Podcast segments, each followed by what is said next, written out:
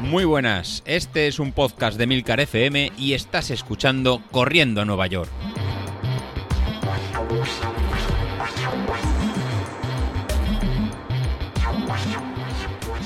Muy buenas a todos, ¿cómo estamos? Bueno, bueno, bueno, bueno. Eh, ayer ya estuve viendo el planning que había planteado José Luis y un poco el objetivo este de la San Silvestre y oye, la verdad es que tiene buena pinta. Hay que reconocer que para disfrutar y continuar con el entrenamiento durante estas dos semanitas hasta, hasta el 27 o hasta final de año, oye, pues mm, eh, no sé, a mí me mola la idea, creo que puede ser entretenido, es verdad que es un plan, es un plan corto, pues para pasar un poco este trámite de fiestas y a partir de ahí pues ya volver a coger impulso para el año que viene.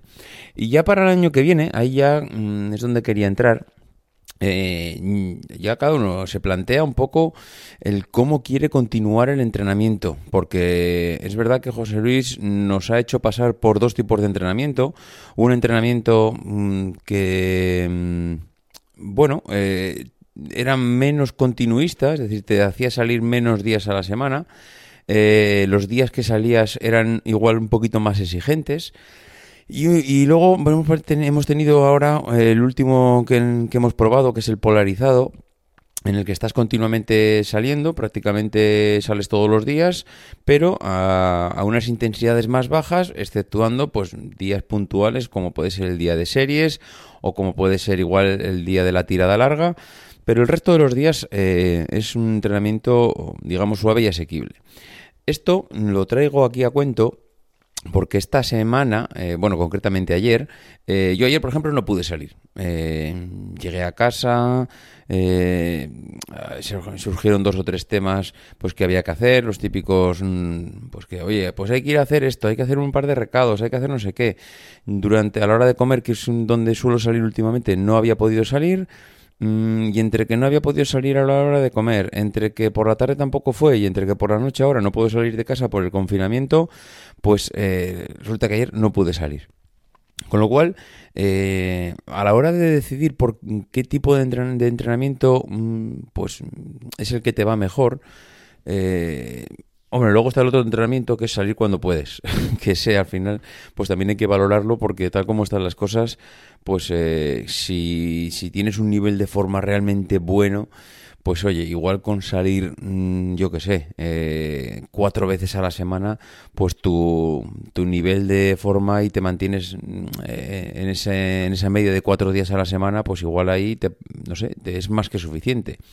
Pero yo valorando los dos entrenamientos, de verdad que creo que puede ser, eh, en mi caso, eh, más exigente el polarizado porque te obliga a salir todos los días. Yo ayer no salí. Es verdad que si tú ahora lo comento con José Luis o lo comento con cualquier otro, me dirá, hombre, que porque no salgas un día no pasa nada.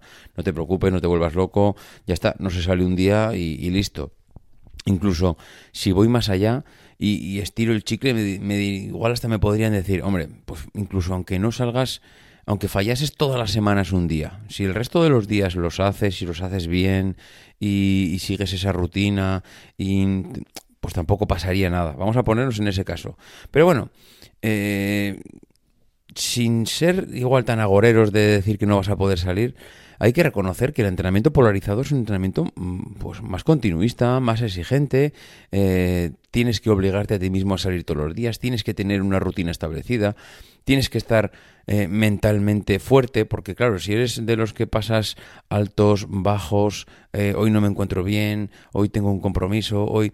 Yo creo que hay que tener...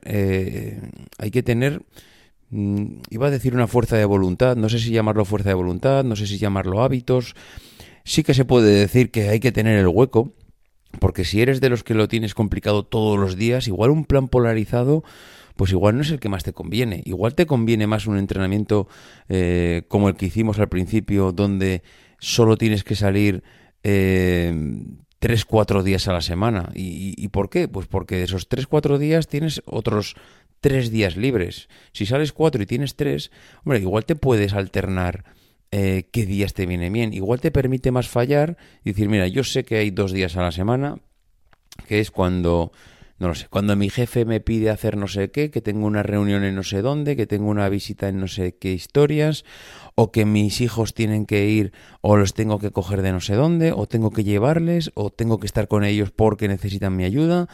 Y tú sabes que igual hay dos días a la semana que no vas a poder salir. Pues igual no te conviene hacer un entrenamiento polarizado. Yo creo que es el momento de, ahora no, porque ahora estamos ya en vacaciones, ahora son dos semanas que son también diferentes, pero creo que ahora mismo mm, tendríamos que pensar en que no todo el mundo va a seguir el mismo entrenamiento. Yo no sé, José Luis, eh, el otro día me pareció escucharle en, en, algún podcast, en algún capítulo de los que grabó él, me pareció escucharle como que tenía intención igual de probar otra cosa. Eh, a ver, yo particularmente, si ahora mismo tuviera que elegir entre, ¿qué te quedas? Con salir poco y más intenso, salir en plan polarizado, probar un tercer entrenamiento, eh, yo lo tengo claro. A mí me ha gustado mucho, pero mucho el plan polarizado. Esto de salir habitualmente y salir mm, más suave, eh, creo que es positivo para mí, y cuando digo para iba a decir para el cuerpo, pero oye, cada uno igual no le tiene por qué sentar mejor este tipo de entrenamientos, pero para mí particularmente creo que es más positivo y voy a decir por qué. Y es que he notado que cuando el cuerpo está acostumbrado a salir, eh, hay menos altos y bajos. Es decir, todos los días hay entrenamiento, el cuerpo se habitúa a esa rutina, no pasas por descansos, eh, no pasas por mm, dos días fuertes, ahora descanso, otro día fuerte, ahora descanso. No sé, he notado que mm, esta vez no he tenido problemas de me duele la rodilla, me duele el tobillo, me duele las articulaciones, me duele la espalda.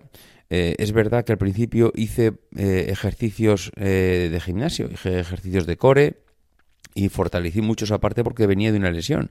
Pero como os conté en, el, en, la semana pasada, en el momento que me cerraron los gimnasios he dejado de hacer core y me puse un poco el objetivo de hacerlo en casa, pero al final no lo he hecho. Al final, entre una cosa y otra, llegas a casa y digamos que cambia tu escenario. En casa mm, llega la guerra, llega los críos, llega las cenas, llega los deberes, llega los exámenes, tienes que estar a otras cosas. El, plantarte tú en casa, en eh, espérate que me pongo en el salón o me pongo en la habitación, hazme sitio porque necesito, necesito espacio para hacer mis entrenamientos, eh, estás en un entorno que es hostil, hostil para el entrenar, para el el runner, el estar en casa es un entorno hostil, no nos engañemos, porque tú cuando estás corriendo estás en la calle, que es donde te encuentras bien.